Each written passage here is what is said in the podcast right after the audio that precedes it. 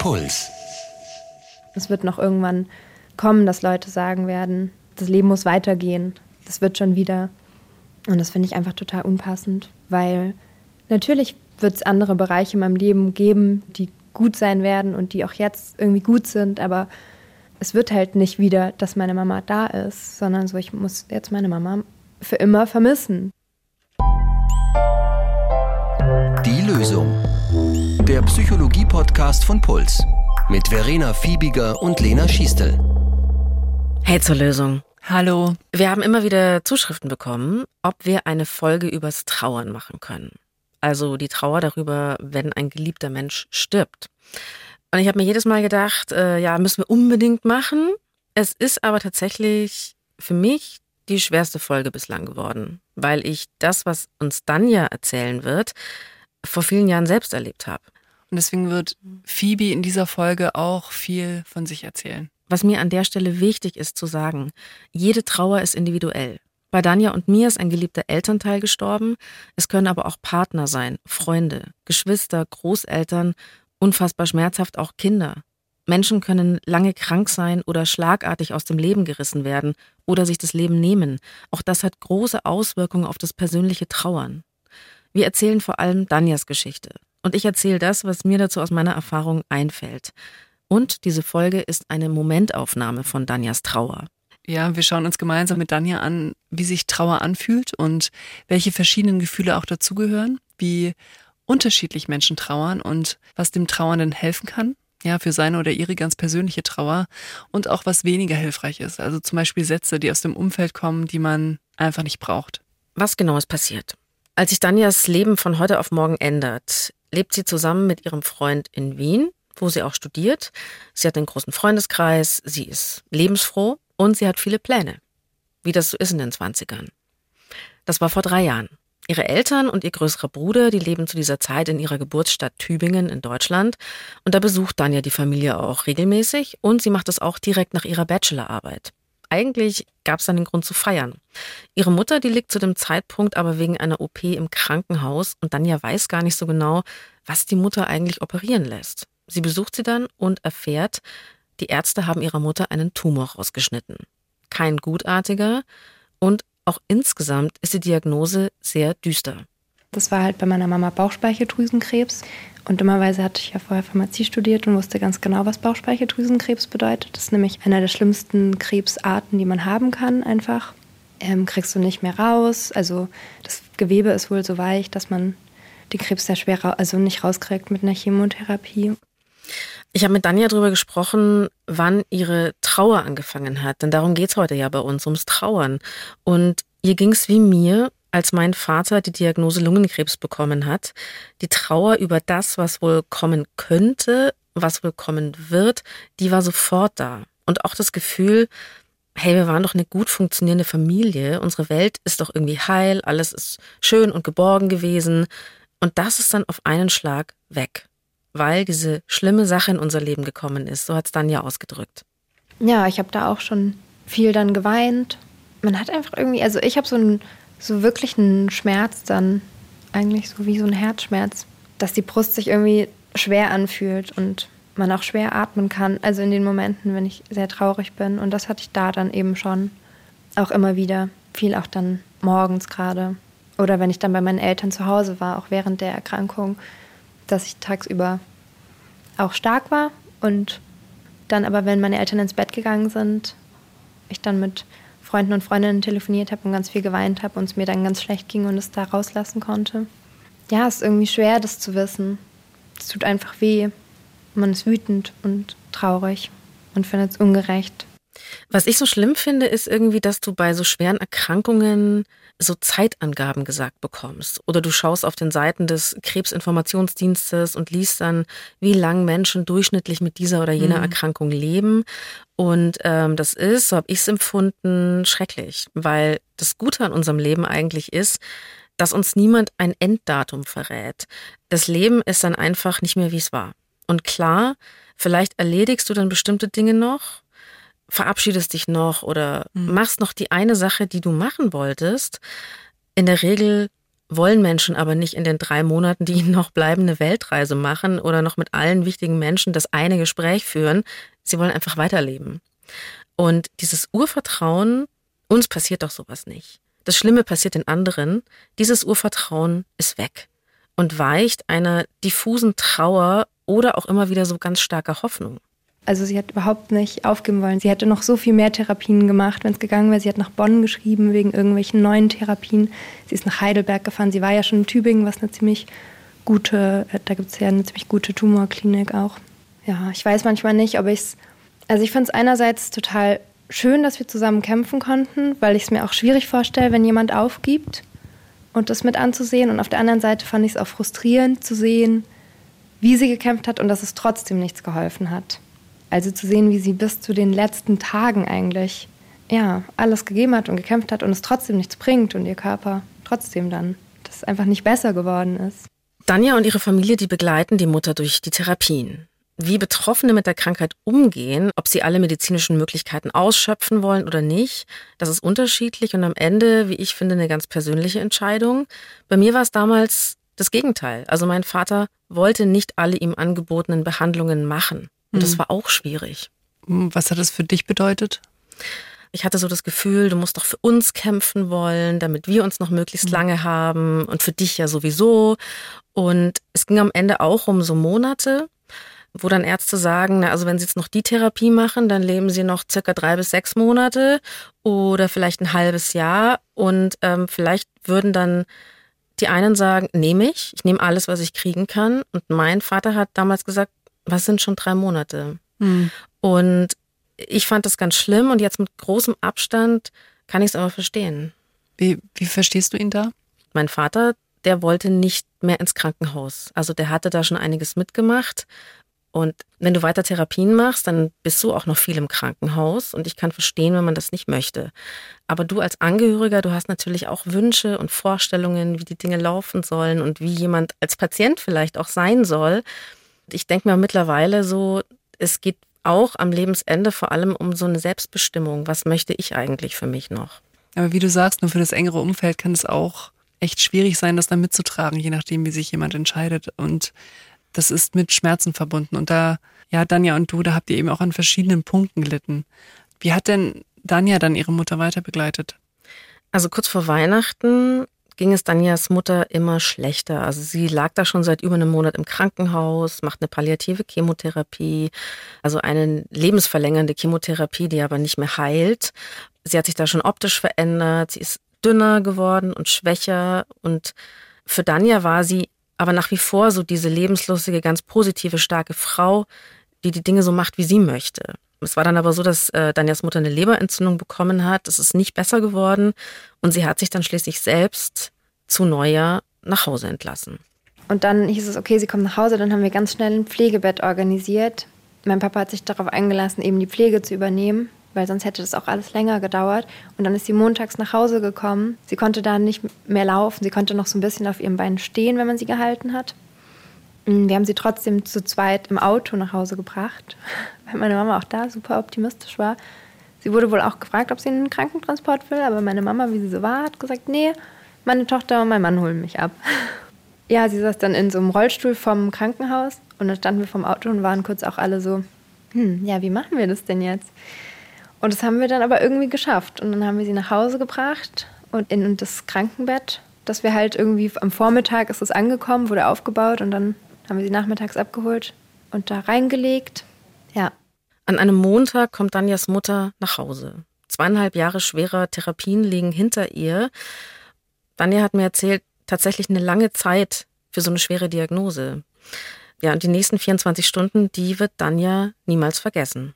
Natürlich hatte sich meine Mama schon ein bisschen verändert, wie sie mit uns gesprochen hat. Also meine Mama hat natürlich nicht mehr ständig nur gelacht und gesprochen wie früher, aber sie war auch nicht komplett anders. Also irgendwie haben wir noch schon so relativ normal sprechen können. Den Montag und den Dienstag und abends kam auch der Arzt noch um 18 Uhr an dem Dienstag und hat sie gefragt, wie es ihr geht und sie hat da auch ganz normal darauf geantwortet und dann ging es eben ganz schnell. Dann war das um sieben oder acht, habe ich gemerkt, dass mein Papa an ihrem Bett saß und schon so ein bisschen verzweifelt wurde, weil er, glaube ich, gemerkt hat, dass sie sich nochmal verändert und nochmal weniger antwortet. Und dann haben wir uns zu ihr gesetzt auch beide und ihre Hand gehalten. Und irgendwie ist das ganz komisch, weil ich glaube, wir wussten da beide, dass sie jetzt dann stirbt. Aber wir haben das auch da nicht wahrhaben wollen vielleicht. Das ist eine Sache, Lena, die ich total erstaunlich finde, dass man sich gedanklich auch durch dieses Gefühl der Trauer auf so einen Tod schon irgendwie vorbereitet, dass man drüber nachdenkt, wie lange geht es noch und dass es einen dann aber doch eiskalt erwischt irgendwie. Und auch wenn der Tod schon ganz nah ist, kann man das irgendwie nicht einschätzen. Und ich glaube, so vielleicht können das professionelle Sterbebegleiter, Palliativmediziner, die so Anzeichen erkennen, aber wenn du selbst mittendrin steckst und das einfach auch noch nie gemacht hast, in Anführungsstrichen, dann ist alles so unklar. Wir sind nicht so richtig damit umgegangen, als würde sie sterben, aber wir haben trotzdem alles so gemacht, dass es eigentlich klar war. Also mein Papa hat dann auch noch mal gesagt zu ihr, wenn ich irgendwann irgendwas gemacht haben sollte, was nicht okay war, dann tut es mir leid. Also so richtig, eigentlich war das eine, ja, ein totaler Moment der Verabschiedung, aber irgendwie, weil ich habe das Gefühl, wir haben das nicht so richtig bewusst gemacht, auch wenn es uns klar war. Ja, und dann haben wir halt sie gefragt, ob sie Schmerzen hat, ob sie Beruhigungsmittel möchte. Und da konnte sie halt noch so Ja und Nein sagen. Und genau, sie wollte keine Schmerzmittel. Wir haben ihr aber ein Beruhigungsmittel gegeben, weil sie gesagt hat, das würde sie. Also hat sie Ja gesagt oder mit dem Kopf genickt.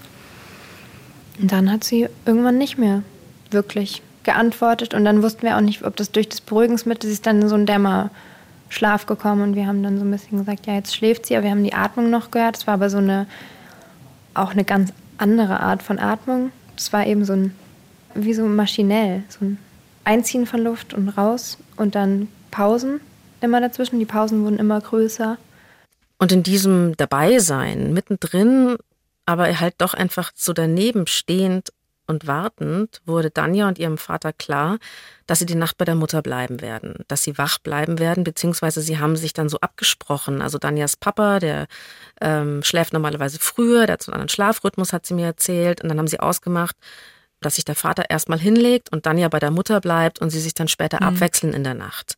Und Danja hat mir gesagt, es war ihr klar und nicht klar zugleich, dass sie diejenige sein wird, die die Mutter in den letzten Momenten begleitet. Und sie saß eben so daneben und war einfach da.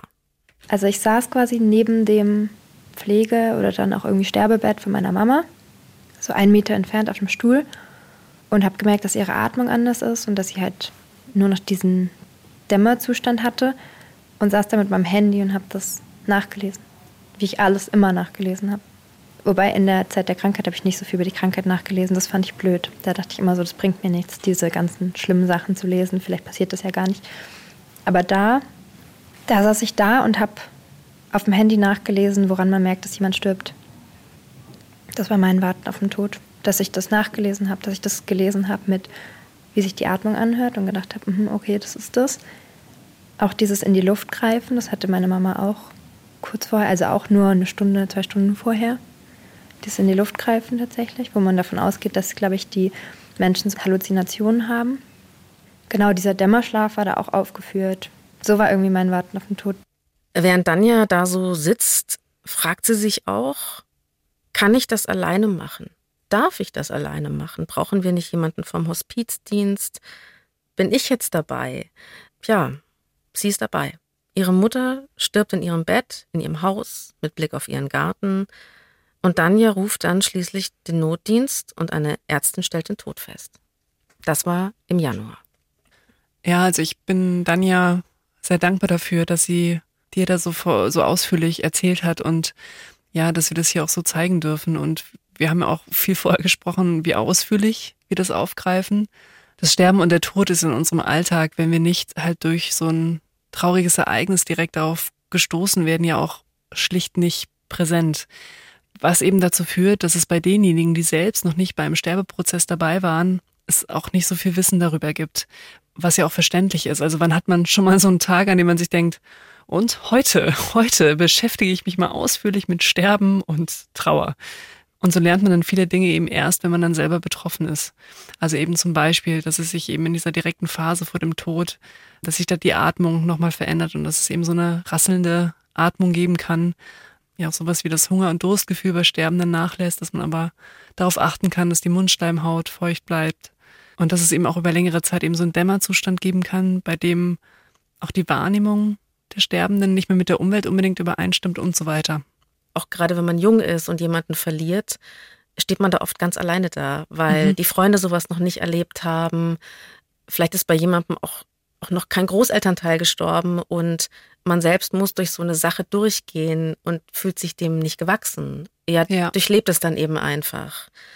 Und Danja hat er auch viel Verantwortung übernommen und das auch als Kind ganz intuitiv. Sie wusste irgendwie, sie muss den Notdienst anrufen, es muss jemand den Tod feststellen. Mhm. Und das hat sie alleine gemacht. Vielleicht auch bevor man so diese Gefühle zulässt, erstmal so, das erledige ich jetzt noch und dann kommt jemand ja. professioneller quasi. Ja. Und sie hat auch gemeint, dann ist der Notarztwagen angerückt und das war eigentlich im Nachhinein so, also sie hat ihnen dann auch gleich gesagt, ihr braucht hier nichts mehr retten irgendwie. Und das ist dann natürlich auch absurd, dass dann kommen so Notärzte und das ist eigentlich schon vorbei. Aber solche Situationen gibt es dann eben auch. So ging es dann noch erstmal weiter. Also Danja hat sich nach dem Tod ihrer Mutter um ganz vieles gekümmert. Also ich habe einfach meinen Papa auch ganz viel unterstützen müssen. Mein Papa sagt auch jetzt immer wieder, dass er so froh ist, dass er mich in der Zeit an seiner Seite hatte, weil er das alleine nicht geschafft hätte. Und genauso hat sich auch angefühlt. Also ich habe, glaube ich, wir haben beide viel gemacht, aber ja, ich habe schon sehr, sehr viel gemacht, ja. Das war anstrengend und ich habe mir schon sehr Mühe gegeben, stark zu sein und das alles zu machen. Und es hat auch irgendwie die ersten Tage, Wochen auch funktioniert. Das finde ich wirklich stark, weil ich äh, weiß noch, ich war nach dem Tod meines Vaters völlig unbrauchbar, was das betrifft. Also ich war sehr mit meiner Trauer beschäftigt und ich lag so rum irgendwie. Mhm und fand dieses, jetzt müssen wir ein Foto raussuchen und einen Trauerspruch und wie soll der Sarg aussehen und dann auch mit dem Pfarrer sprechen. Ich fand das alles wie ein Albtraum und ja. wollte da nur weg. Das kann, ja, das kann einem echt was abverlangen. Ich glaube, da reagieren Menschen unterschiedlich drauf, also weil auch andere berichten, dass auch dieses Organisieren eben von Trauerfeiern und der Beerdigung, dass es einen gewissermaßen noch ein bisschen zusammenhält, ähm, weil man auch da noch sehr nah an demjenigen oder derjenigen eben, die verstorben ist, so dran ist. Man tut auch noch etwas und leistet auch irgendwie noch so einen Dienst für die Person. Und man ist auch noch so intensiv mit dieser Person beschäftigt. Und manchmal kommt dann eben die Phase, auch erst nach der Beerdigung, wo man eben das Gefühl hat, dass, ja, ich habe keinen Boden mehr unter den Füßen. Ja, und diese Trauerfeiern, das ist auch so eine Sache. Mir ging's bei der Trauerfeier meines Vaters nicht gut. Er sich fand es tatsächlich unerträglich, obwohl es jetzt so mal objektiv betrachtet eigentlich eine schöne Beerdigung mhm. war. Also gelungen. Bläser, Sonne, die im rechten Moment auf den Schnee scheint, wo man sich wie in so einem schlechten Film fühlt. Danja meinte, dass es im Vorfeld für sie schön war, dass sich die Pfarrerin so viel Zeit genommen hat und dass sie so mit ihrer Familie wirklich zwei Stunden genau besprochen hat, wie war die Mutter, was, was kann gesagt werden und dass es auf der Beerdigung auch so rüberkam, obwohl die Pfarrerin die Mutter gar nicht kannte. Dieser kirchliche Rahmen, der war für sie eher schwierig. Also Jesus und Gott waren in dem Moment kein Trost. Das ist, glaube ich, so eine persönliche Sache. Aber ich fand es auch einfach ich fand es komisch, in dieser kalten Kapelle zu sitzen. Ich fand es da ungemütlich und es war kalt und ich habe die, war vielleicht eine Stunde, die die Trauerfeier ging. Ich habe diese Stunde wirklich einfach nur so abgewartet, dass es vorbei ist. Und das fand ich ehrlich gesagt den blödesten Teil, der hat mir am wenigsten gegeben.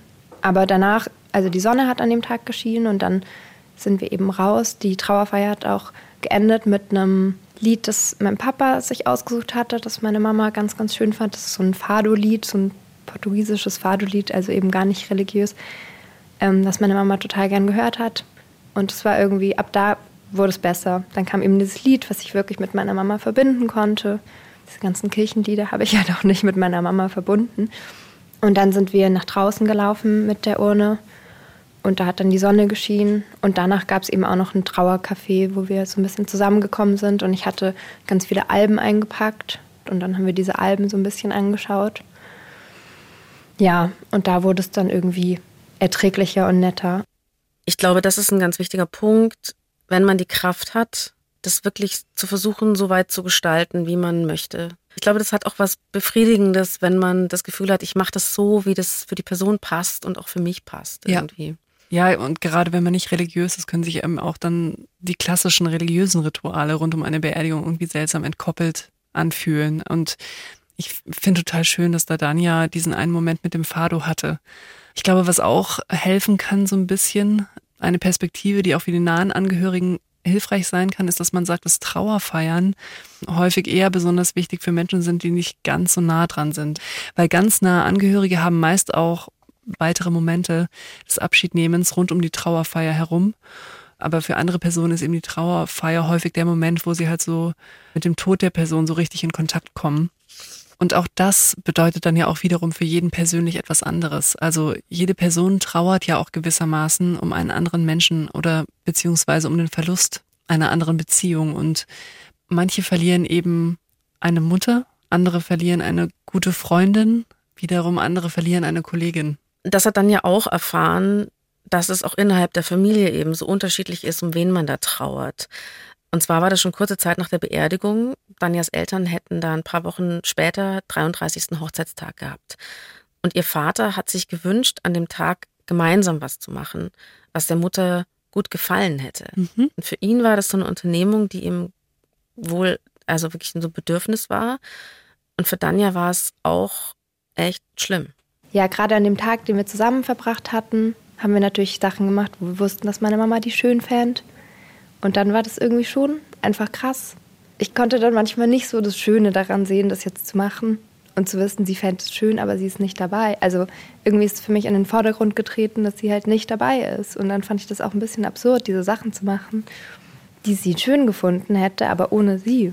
Also ich musste ganz oft auch losweinen, als wir da unterwegs waren und dachte, ja, meine Mama hätte das hier einfach gerne gemacht und jetzt ist sie aber nicht dabei. Und ich finde es ungerecht. Es gibt ein Buch, das ich sehr mag und das, das habe ich vor einigen Jahren gelesen von Joachim Meyerhoff. Das heißt, ach, diese Lücke, diese entsetzliche Lücke. Und ich glaube, das trifft es einfach sehr gut. Es gibt ja so viele gesellschaftliche Vorstellungen vom Trauern und so sprachliche Rahmungen wie, ja, dass man etwas verarbeitet oder durch die Trauer durchgeht oder dass man etwas verdaut. Und das suggeriert sprachlich irgendwie so, als sei das dann irgendwann weg oder einfach vorbei. Was sich aber für die meisten Trauernden viel stimmiger anfühlt, ist halt die Anerkennung dessen, dass dort einfach eine Lücke entstanden ist, eine Leerstelle und dass, dass diese Leerstelle einfach bleibt. Zu Beginn ist das sehr schmerzhaft und kaum auszuhalten, wenn man diese Leerstelle bemerkt und irgendwann dann mit ganz viel Zeit fährt es vielleicht nicht mehr ganz so stechend ins Herz, wenn man eben diese Leerstelle sieht. Danja hat mir auch von Gefühlen erzählt wie starker Leere, dumpfem Schmerz und wirklicher Trostlosigkeit und so in Anführungsstrichen normal diese Trauerreaktionen sind. So sehr empfehlen wir an dieser Stelle aber allen, bei denen sich diese Gefühle langfristig festsetzen, sich psychologische Hilfe zu suchen. Was ich auch festgestellt habe, ist, dass es sehr unterschiedlich ist, wie Menschen trauern, was für sie tröstlich und was unerträglich ist und auch zu welchen Zeitpunkten. Ich kann mich zum Beispiel noch gut an das erste Weihnachten kurz nach dem Tod meines Vaters erinnern. Ich wollte partout nicht so feiern wie immer. Mhm. Und meiner Mutter war es aber total wichtig, das schon so genauso zu machen, wie es bisher so war. Und das verstehe ich auch heute besser. Sie hat ja mit meinem Vater diese Familienrituale entwickelt quasi. So, das war ihr ja. Leben und so haben wir das gemacht und ja. auch uns gebaut. Und ich wollte als Kind ein neues Ritual für diese neue Familie, die man dann ist. Und auch vielleicht, um diese Lücke nicht so extrem mhm. in dem Moment zu spüren. Und ich verstehe jetzt aber auch, wenn sie nicht gleich die Komplettveränderung wollte. Ich glaube, deine Mutter da anknüpfen wollte. Ja, und ich glaube eben, es ist wirklich unterschiedlich, was man als erträglich und unerträglich empfindet. Und vielleicht hat es auch mit der Konstellation zu tun, in der man zum Verstorbenen steht. Oder auch, wann ist jemand besonders traurig? Da hat man auch nicht immer die gleiche Phase. Ja. Also wann man dann so einen Einbruch hat. Danja hat mir zum Beispiel auch erzählt, dass es sie getröstet hat, Schmuck oder bestimmte Kleidung von ihrer Mutter zu tragen, dass sie aber die Musik überhaupt nicht hören mhm. konnte, die ihre Mutter gehört hat. Und ihr Vater dagegen hat sich durch die Lieblingsalben der Mutter gehört. Worüber ich mit Danja auch gesprochen habe, ist so die Tageszeit, mhm. zu der man besonders traurig ist. Und ich war ganz erstaunt, weil es ganz unterschiedlich war. Mhm. Ich konnte zum Beispiel nachts ganz schlecht schlafen. Danja hat mir erzählt, der Morgen, der ist so besonders traurig? Also wenn ich morgens aufwach, dann merke ich, dass irgendwas nicht okay ist. Also schon unterbewusst. Und das hatte ich die letzten Jahre und das habe ich jetzt auch ganz, ganz stark, dass ich aufwach und also natürlich weiß ich, dass meine Mama gestorben ist, aber irgendwie dieses erste ist dieses Gefühl da, dass irgendwas nicht okay ist. Also es ist irgendwie stärker dieses Gefühl als wirklich das Wissen, um was es geht. Und ansonsten, also ich dachte immer, dass ich nicht so gut schlafen könnte, aber ich kann ziemlich gut schlafen. Also eher ist eher andersrum. Ich schlafe eher viel oder ich will manchmal auch am liebsten nur noch schlafen. Und morgens ist es auch sehr stark so, dass ich am liebsten halt weiter schlafen würde und gar nicht aufstehen. Vielleicht auch, um den ganzen Gefühlen zu entfliehen. Ja, schlimm. Also man ist irgendwie morgens so verschlafen, vernebelt und man fühlt so irgendwie dumpf, dass etwas nicht stimmt und dass irgendwas Schlimmes ist. Und dann kommt eben dieser scharfe Gedanke, der einem den Tod so in Erinnerung ruft. Also an der Stelle ist es vielleicht auch noch einmal wichtig zu sagen, dass eben bei keinem Menschen die Trauerreaktion gleich aussieht und dass auch je nachdem, was der Kontext des Todes war, auch Gefühle auch wie Wut oder Schuld oder auch Erleichterung dazugehören können. Die einen reagieren vielleicht mit sowas wie Überaktivität, andere wiederum reagieren vielleicht mit dem Gefühl, ich kann keine Entscheidung treffen oder auch das Gefühl von, oh, ich kann andere nicht um Hilfe bitten. Manche fühlen sich vielleicht auch danach verwirrt oder ertappen sich selber bei vielleicht so komplett irrationalen Gedanken, sowas wie, ja, ich weiß nicht, wenn die Haustür ins Schloss fällt, sich dann kurz zu denken, ah, sie ist heimgekommen. Und viele reagieren auch sehr körperlich auf diesen Verlust. Also zum Beispiel eben, wie das dann ja beschreibt, mit Müdigkeit oder andere, aber eben, wie du jetzt gesagt hast, haben auch Schlafstörungen in der Zeit. Und die Liste, was zur Trauerreaktion dazugehören kann, ist noch viel länger. Ja, weil du jetzt gesagt hast, irrationale Gedanken. Also ich hatte schon, möchte jetzt nicht die Geister heraufbeschwören, aber ich hatte schon immer so das Gefühl, so mein Vater könnte auch auf der Bettkante gerade sitzen. Mhm. Also dass die Menschen so nah sind oder ach, keine Ahnung, am Todestag, du siehst so einen Vogel hüpfen und hast plötzlich das Gefühl, das könnte so ein heiliger Geist sein. Also auch, ich hatte da auch große religiöse Probleme irgendwie, mhm. aber dass man plötzlich so das Gefühl hat, so der, vielleicht lebt der andere in der Natur weiter und da ist er irgendwo. Also es ist echt krass, was man sich alles denkt ja. und denken kann in dem Moment. Ich habe auch mit einer Freundin vor kurzem über das Thema gesprochen und also sie hat mir erzählt, dass sie einfach das Gefühl hatte, unglaublich schwer zu sein und dass sie einfach, also sie wollte sich einfach nur setzen und einfach nicht aufstehen. Und sie hat später dann von der jüdischen Tradition des Shiva-Sitzens gehört und das hat bei ihr irgendwie sofort resoniert. Also ich glaube, bei dem Shiva-Sitzen sitzen eben die engsten Angehörigen über eine Woche einfach nahe am Boden und tun sonst kaum etwas. Und ähm, von den Nachbarn und Freunden wird Essen gebracht. Und sie meinte, dass das genau das gewesen wäre, was irgendwie zu ihr gepasst hätte. Das ist krass, weil, also ich höre das jetzt auch zum ersten Mal. Und ich bin immer auf der Eckbank gelegen. Also ich bin einfach wie ein Sack gelegen mhm. und konnte mich nicht rühren. Und ich finde es auch eigentlich schön, wenn das bei uns in unserem Kulturkreis vielleicht auch so wäre, dass, dass man das gemeinsam macht. Ja, das kann auch grundsätzlich sehr aufschlussreich sein. Also, dass man sich anguckt, welche Rituale haben denn andere Kulturen rund um Tod und Trauer entwickelt, ja, um einfach mit diesem Schmerz umzugehen. Was ich auch wichtig finde, ist, sich klarzumachen, dass diese Reaktionen, auch die körperlichen, zu einer akuten Trauer dazugehören. Also man ist nicht plötzlich psychisch krank, wenn man innerhalb mhm. von zwei Wochen nicht in Ordnung kommt, sondern wenn man einfach das erlebt, weil es eben ein Zustand ist, für den wir keinen Platz und keine Sichtbarkeit in unserer Gesellschaft haben. Und dieses Trauern um einen geliebten Menschen ist was, was meiner Erfahrung nach auch an die Zeit so extrem gekoppelt ist im Sinne von Jahreszeiten ohne jemanden zu erleben. Ja. Ganz viele Dinge ohne jemanden zum ersten Mal erleben und dann vielleicht zum zweiten Mal ohne jemanden mhm. zu erleben und immer wieder, dass das so Zyklen sind, die man spürt körperlich, auch wenn man nicht aufs Datum geschaut hat. Mhm. Ja, sowas wie Jahresdaten oder so, dass sich das emotional schon so vorbahnt, obwohl man vielleicht rational oder auf der Gedankenebene nicht dran gedacht hat. Was mir auch noch wichtig ist zu sagen, weil ich ahne, dass einige auch von unseren Hörerinnen und Hörern vielleicht schon mal davon gehört haben, also von sogenannten Trauerphasen. Zum Beispiel erst kommt Verleugnung, dann Zorn, dann Depression, dann Akzeptanz oder neuer Weltbezug oder andere Formen eben an Phasenmodellen. Und da ist es wichtig zu wissen, dass es nach derzeitigem Forschungsstand also keine solche systematische Abfolge für alle Menschen gibt. Was diese Modelle meiner Meinung nach aber geleistet haben, ist, dass sie erstens so den Blick dafür geöffnet haben, dass Trauer nicht gleich Trauer ist und auch ganz viele andere Emotionen und Gedanken da eine Rolle spielen können, die auf den allerersten Blick vielleicht da erstmal nichts mit zu tun haben scheinen. Und dafür, dass das Gefühl der Trauer sich auch über Zeit verändert. Die Schwierigkeit an diesen Modellen ist, dass dadurch aber ein viel zu enges Konzept in viele Köpfe gekommen ist, was Trauer ist, wie Trauer auszusehen hat und wie man mit Trauer umzugehen hat. Und das hat auch etwas Normatives bekommen. Also es hat irgendwie diese Idee nahegelegt, dass man irgendwie so einen kontinuierlichen Prozess und eben diese Phasen durchläuft und am Ende steht man dann fertig und ausgetrauert da. Und auch dieses, es gibt eine ganz bestimmte und richtige Art zu trauern. Dabei gibt es einfach viele überlappende Emotionen. Es geht einem mal besser und dann geht es einem leider auch mal wieder viel schlechter.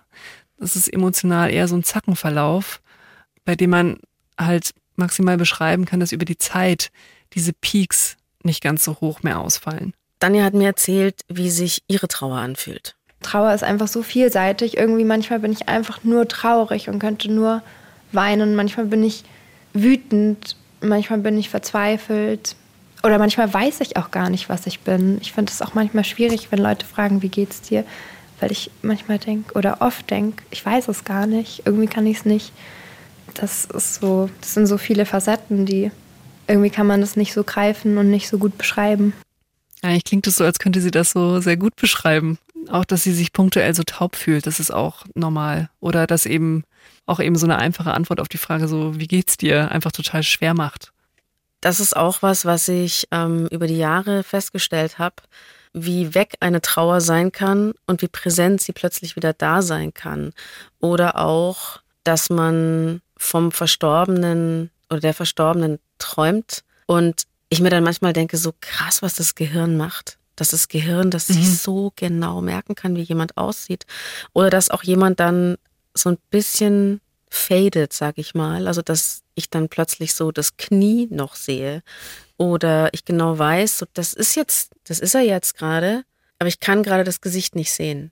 Und zwei Jahre später siehst du es aber wieder. Und mhm. das ist so, weil ich merke so, wow, was dir, also ich finde auch viele Trauersprüche ganz wahnsinnig doof.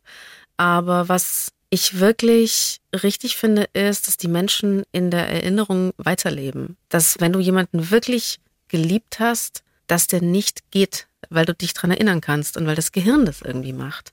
Ja, und weil die Beziehung auch dadurch nicht, also die Bindung bleibt ein Stück weit. Was ich auch erfahren habe, ist, dass auch wenn man das Gefühl hat, man musste noch was besprechen oder es muss eigentlich noch, muss noch Dinge geregelt werden oder es gab irgendwie Probleme, dass man das auch noch posthum, dass man das nach dem Tod auch noch mit jemandem regeln kann, der gar nicht mehr da ist.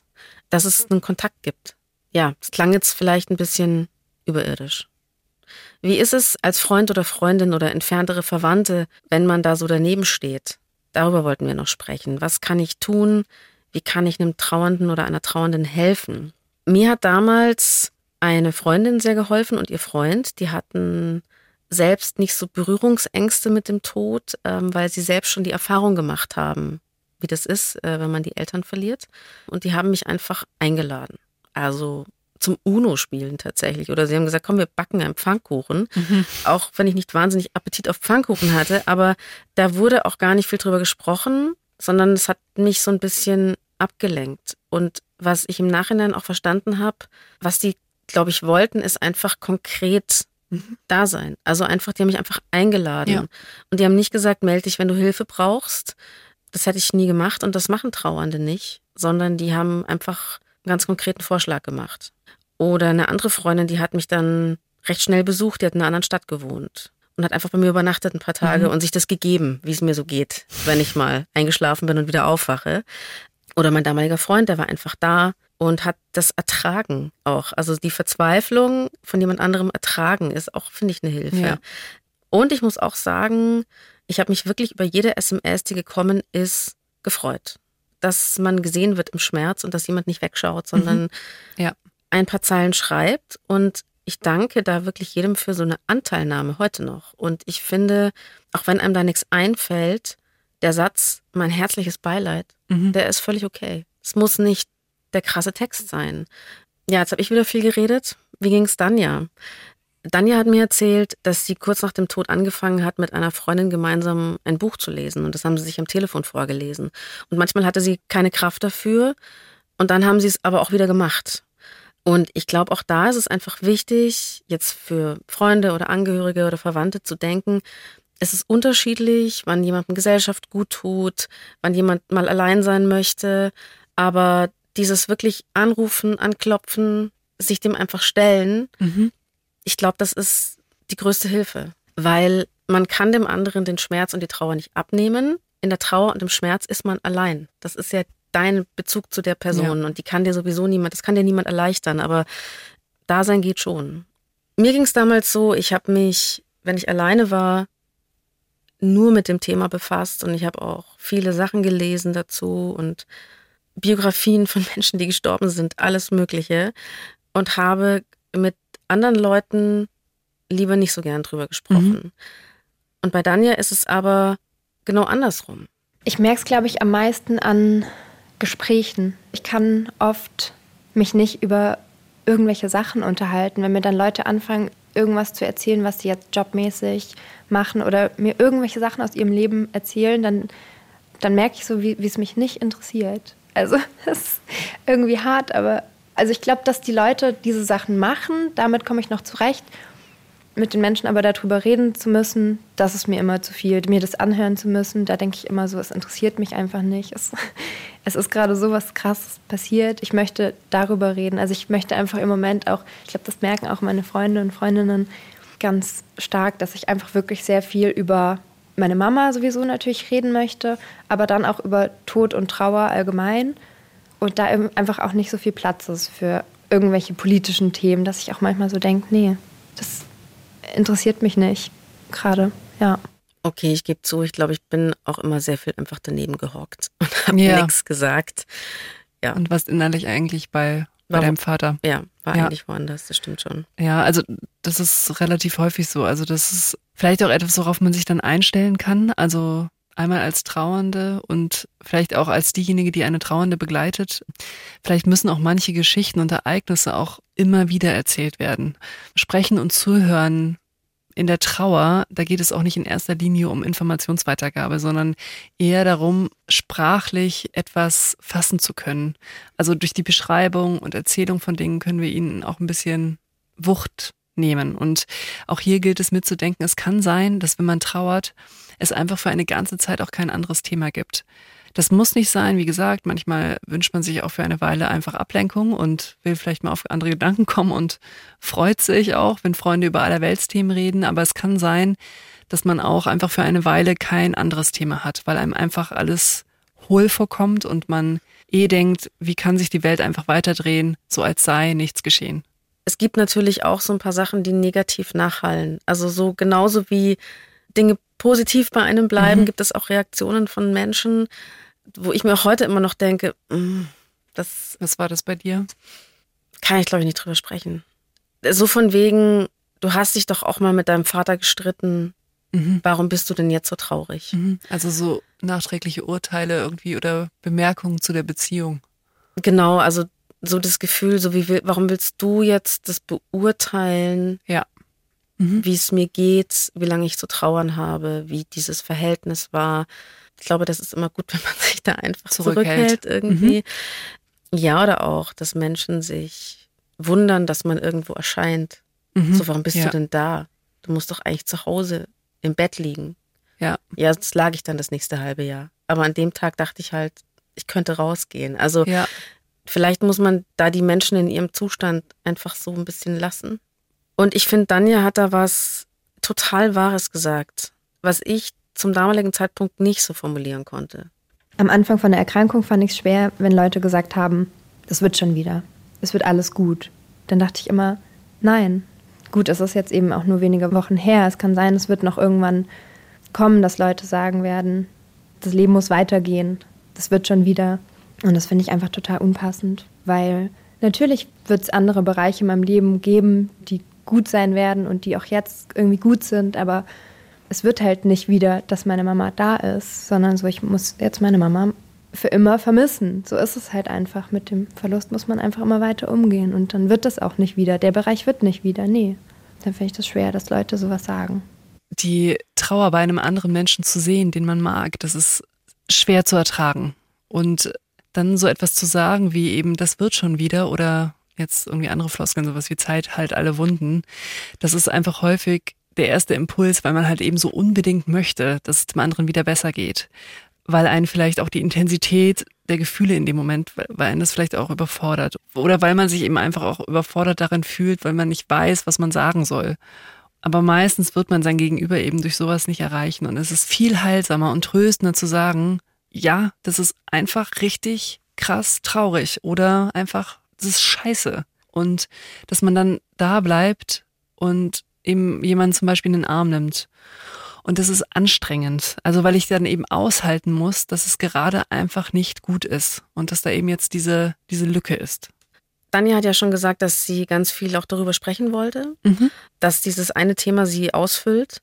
Ja, also wenn ihr auch so ein Bedürfnis spürt, empfehlen wir euch an dieser Stelle Podcasts zu dem Thema, die wir richtig gut finden. Und der erste heißt Endlich, wir reden über den Tod von Susanne Brückner und Caroline Kraft. Und der zweite ist The End, der Podcast auf Leben und Tod. Und der ist von Erik Brede. Der hat auch ein sehr schönes Buch zu dem Thema geschrieben. Und ich möchte euch noch empfehlen, Ich bin hier und du bist tot von äh, Steffi und meiner ehemaligen Radiomoderationskollegin Jenny. Wie geht es dann ja heute, fast ein halbes Jahr später? Ich habe nochmal mit ihr gesprochen und sie gefragt, was in der Zwischenzeit war. Also es kam dann der Frühling, das war irgendwie schmerzhaft, weil ich eben meine Mama auch sehr mit diesem ganzen Blumen fangen an zu blühen verbinde.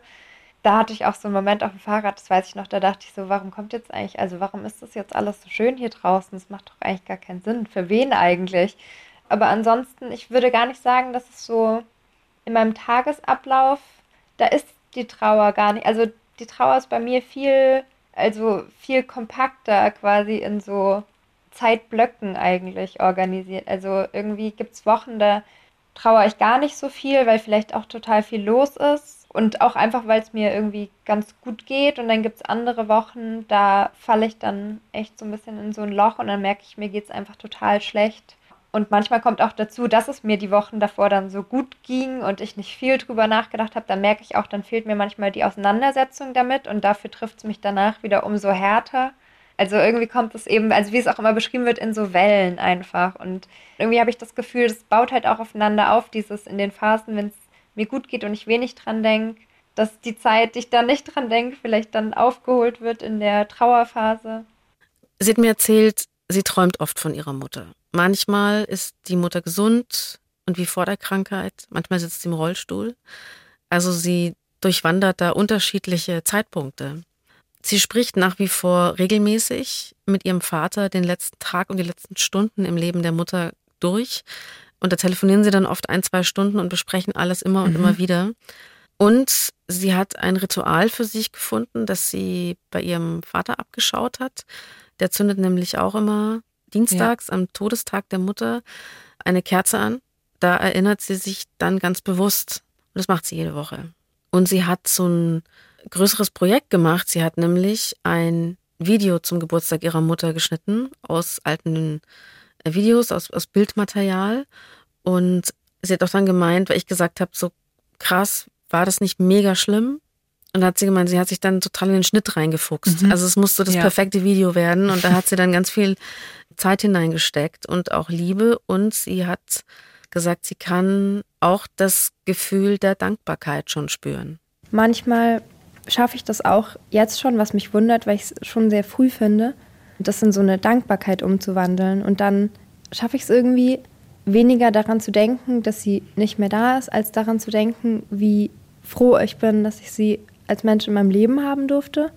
Und irgendwie, also das macht es wirklich einfacher, sich darauf zu konzentrieren, wie, wie dankbar ich bin dafür. Und dann stelle ich auch manchmal so Relationen an oder, oder denke darüber nach, okay, Danja, wenn du jetzt diese Trauer nicht fühlen müsstest, aber dafür wäre deine Mama nie in deinem Leben gewesen, würdest du dich dafür entscheiden? Und dann denke ich immer, nein, dann halte ich lieber diese Trauer aus, aber weiß, dass ich halt diesen wunderbaren Menschen bei mir haben durfte und so viel von ihr lernen durfte und immer weiter von ihr lernen werde. Und dann denke ich auch immer, so viel von ihr ist ja eh schon in mir. Also rein genetisch natürlich, weil es meine Mama ist, aber auch ansonsten, weil jeder Mensch ja so viel von sich an andere weitergibt durch das eigene Verhalten und dann schaffe ich das auch manchmal, dieses Körperliche so ein bisschen loszulassen und nicht alles, es ist nicht alles immer nur dieses, also da muss ein Mensch als Körper vor dir sitzen, ist, sondern auch eben so eine Verbindung, die da ist und eine Verbindung geht auch nicht weg, wenn jemand stirbt, sondern diese Verbindung ist einfach noch da, weil eine Verbindung so viel mehr ist als nur zwei Körper, die sich gegenüber sitzen. Das ist echt schön, dass sie damit so viel ja, Liebe drauf schauen kann. Wie ist es denn bei dir, Phoebe, aktuell? Also der Tod meines Vaters ist zwölf Jahre her. Ich habe die Feststellung gemacht, dass tatsächlich bestimmte Dinge, die ich von ihm so gelernt habe und mitbekommen habe, dass die weiterleben irgendwie. Mhm. Dieses Gefühl der Dankbarkeit dafür, das, das ist auch da. Wenn ich mich mit Danja unterhalte, dann, deswegen habe ich ja in der Folge auch da so viel drüber gesprochen, sind meine eigenen Erfahrungen auch wieder ganz stark da. Und ich bin auch sofort in diesem Schmerz drin. Wir haben da sehr zusammen geweint auch, Danja und ich. Und mir geht's auch so. Also ich werde meinen Vater auch für immer vermissen. Das bleibt. Der Zustand verändert sich. Also es ist nicht mehr wie in den ersten Wochen, dem ersten Jahr, den ersten Jahren. Aber es ist so, dass jemand, der gestorben ist, halt gestorben ist. Und das wird nicht wieder gut. Und wer früher stirbt, ist länger tot. Dieser Filmtitel, der stimmt auch. Es ist so. Menschen erleben Dinge nicht mehr und man erlebt sie nicht mehr mit ihnen. Ein trauriges Ende. Danke, Danja, dass du uns deine Geschichte erzählt hast. Wir wünschen dir und deiner Familie alles Gute für die nächste Zeit. Die Redaktion hatten Ilka Knigge und Alexander Los. Feedback und Themenvorschläge schreibt ihr an die.loesung.br.de oder ihr schickt uns eine Sprachnachricht an 0151 1218 und viermal die 5. Es gibt nicht die Lösung. Jeder strauchelt, so gut er kann. Puls.